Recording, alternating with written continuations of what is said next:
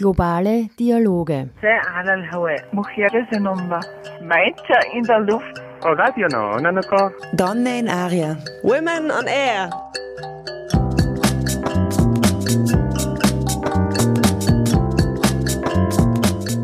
Jeden Dienstag von 13 bis 14 Uhr auf Orange 94.0.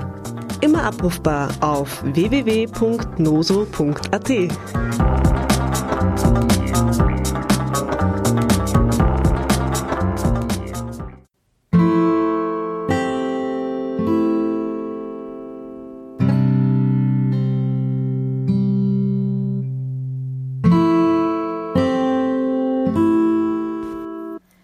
Zwei Welten, eine Pandemie. Wie das neuartige Coronavirus SARS-CoV-2 unser aller Leben auf den Kopf stellt. SDG Nummer 3 Gesundheit und Wohlergehen.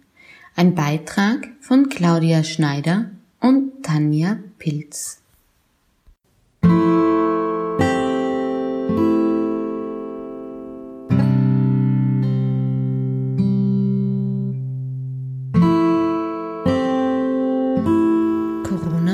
Stellt unser aller Leben seit Wochen auf den Kopf.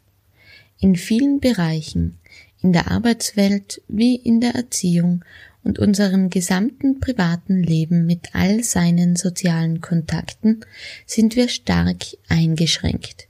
Homeoffice und Homeschooling beherrschen unsere Tagesabläufe. Das viele unfreiwillige Zuhause sein bringt aber noch einen Aspekt mit sich. Ein möglicher Anstieg von häuslicher Gewalt. Bereits vor dem Lockdown haben Expertinnen und Experten unterschiedlichster Institutionen aus vielen Ländern der Welt nachdrücklich davor gewarnt, nachdem sich in China ein Anstieg als schlimme Nebenwirkung der gesetzten Maßnahmen gezeigt hat. In der Sendung fragen wir nach, wie sich die Quarantäne tatsächlich auf die Gewaltausübung innerhalb der eigenen vier Wände auswirkt. Wir hatten zwar bei der Frauenhelpline gleich zu Beginn einen Anstieg von mehr als 70 Prozent an Anrufen. Mittlerweile hat sich das ein bisschen stabilisiert. Wir haben jetzt so ungefähr 52 Prozent mehr Anrufe als vorher, mehr Beratungsgespräche als vorher. Aber bei den Frauenhäusern ist es noch sehr unterschiedlich. Es gibt Frauenhäuser, die sind bereits voll, so wie vorher auch. Und manche Frauenhäuser sind nach wie vor, haben noch äh, leere Plätze zur Verfügung. Maria Rösselhumer ist Geschäftsführerin des Vereins Autonome österreichische Frauenhäuser. Wir glauben, sobald die Lockerungen der Maßnahmen sozusagen auf ähm, stattfinden werden, dass wahrscheinlich dann noch mehr Frauen kommen werden und ähm, flüchten werden. Also vor allem jetzt ist es ja extrem schwierig für viele Frauen, ähm, einen Koffer zu packen, wegzugehen und äh, in ein Frauenhaus zu flüchten. Oder für viele Frauen ist es nach wie vor auch sehr schwierig, die Polizei zu rufen, wenn sie äh, so verunsichert sind. Wir haben auch danach gefragt, was zu tun ist, wenn ich häusliche Gewalt vermute. Wie gehe ich dann am besten vor? Also es ist äh, so, wir appellieren natürlich in erster Linie an die Frauen, dass sie sich irgendwie eine freie Minute nehmen oder irgendwie selber äh, äh, versuchen, Ruhe zu telefonieren, indem sie vielleicht hinausgehen, einkaufen gehen oder kurz einmal spazieren gehen, um eine Ruhe zu telefonieren. Äh, oder eben in, am Abend oder in einer Zeit, wo der Partner vielleicht schläft, dass sie sich Online-Hilfe holen.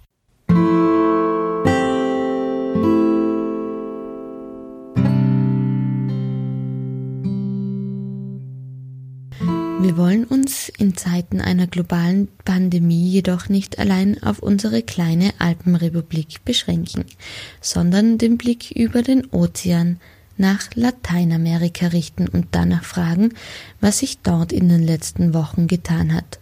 Covid-19 hat mittlerweile auch Lateinamerika erreicht. Das Virus trifft die Regionen aus Mittel- und Südamerika seitlich versetzt mit Europa und könnte zu viel für das Gesundheitssystem der Regionen werden. Sollten die Maßnahmen zur Verbreitung des Virus eingehalten werden, könnte dies auch soziale Konsequenzen bringen, besonders für Frauen und Mädchen. Über Ecuador wird berichtet, dass die Kapazität in den Spitälern schon erreicht wurde. In der Hafenstadt Guayaquil gibt es fast so viele an Covid Betroffene wie im Nachbarland Kolumbien und Brasilien zusammen. Mexiko befindet sich seit Mitte April in der Phase 3, die letzte und schwierigste Phase einer dreistufigen Skala, in der Gesundheits- und Sicherheitsmaßnahmen verschärft werden. Die Ansteckungsgefahr und die Wahrscheinlichkeit, dass sich der Virus verbreitet, ist in den ärmsten Regionen Lateinamerikas besonders groß. Durch die Adaption von Sicherheitsmaßnahmen in vielen Ländern Lateinamerikas, wie die temporäre Aussetzung aller nicht essentiellen Aktivitäten im öffentlichen Raum oder auch die Minimierung sozialer Kontakte, können Opfer von innerfamiliärer Gewalt besonders gefährdet sein auch die ONU warnt vor einem Einstieg von häuslicher Gewalt durch Männer und vermehrte Angriffe gegen Frauen. Doch was passiert in einem Land, in dem sich die Regierung nicht zur aktuellen Situation ausspricht und auch Sicherheitsmaßnahmen zum Schutz der Bevölkerung nicht eingesetzt werden? Wie können sich Risikogruppen schützen, wenn die Regierung ihnen Informationen vorenthält? Was weiß man über die Auswirkungen des Lockdowns in diesem Zusammenhang in Nicaragua? Wir suchen Antworten und fragen dazu nicaraguanische Psychologin und feministische Aktivistin Estrella Lobo. Estrella bietet psychologische Begleitung für Kinder und Jugendliche, die von häuslicher Gewalt in der Hauptstadt Managua betroffen sind. Sie erzählt uns über die aktuelle Situation im Land und die Maßnahmen, welche auch ohne Reaktion des Staates von der nicaraguanischen Bevölkerung selbst aufgenommen wurden. Sie spricht über die Gefahr, die das Land eingeht, wenn nicht bald offiziellen Einschränkungen eingeführt werden. Die Information über die Entwicklung des Coronavirus in Nicaragua ist mangelhaft und es gibt derzeit keine offiziellen gesundheitlichen und Schutzmaßnahmen im Land. Die nicaraguanische Bevölkerung setzt daher auf eigene Initiative Maßnahmen. Doch die Information, die wir über die aktuelle Lage bekommen, erreicht nur bestimmten Sektoren der Bevölkerung. So verwenden viele Menschen und Familien beim Ausgehen auch keinen nassen Mundschutz und folgen auch keinen anderen Sicherheitsmaßnahmen. Der öffentliche Verkehr bietet auch nicht die Voraussetzungen, um Social Distancing Beschränkungen wie etwa in Österreich zu folgen. Die Arbeit wurde auch noch nicht gestoppt. Arbeitsdienste finden wie gewohnt statt. Doch die Situation hat auch die Arbeitslosigkeit verstärkt. Wir wissen, dass die Weltwirtschaft aufgrund des Coronavirus zurzeit sehr instabil ist und die Wirtschaft innerhalb von Nicaragua ist seit 2018 besonders anfällig. Die Menschen bewegen sich weiterhin ohne jeglichen Schutz in der Arbeit. Viele Arbeitslose verbringen jetzt viel Zeit zu Hause, was Stress und Angst ansteigen lässt und dadurch auch die Zahl an Fällen von häuslicher Gewalt erhöht. Die Arbeitslosigkeit, die Ansteckungsgefahr, aber auch das Thema der häuslichen Gewalt sind Faktoren, die Hand in Hand gehen.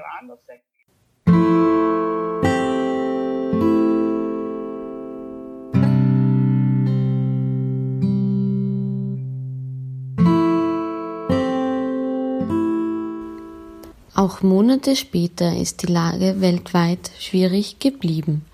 Nach wie vor gibt es noch viele unterschiedlich große und kleinere Baustellen, an denen viel zu tun ist. So wird es auch in nächster Zeit noch wichtig bleiben, die Frauen zu Hause so weit wie möglich zu unterstützen und ihnen Hilfe anzubieten, wenn diese gebraucht wird. Es gibt sie jedoch, hier wie dort. Engagierte Frauen, die nicht müde werden, dies unter Beweis zu stellen. Und das verbindet die zwei Welten, auch in diesen speziellen Zeiten der globalen Pandemie.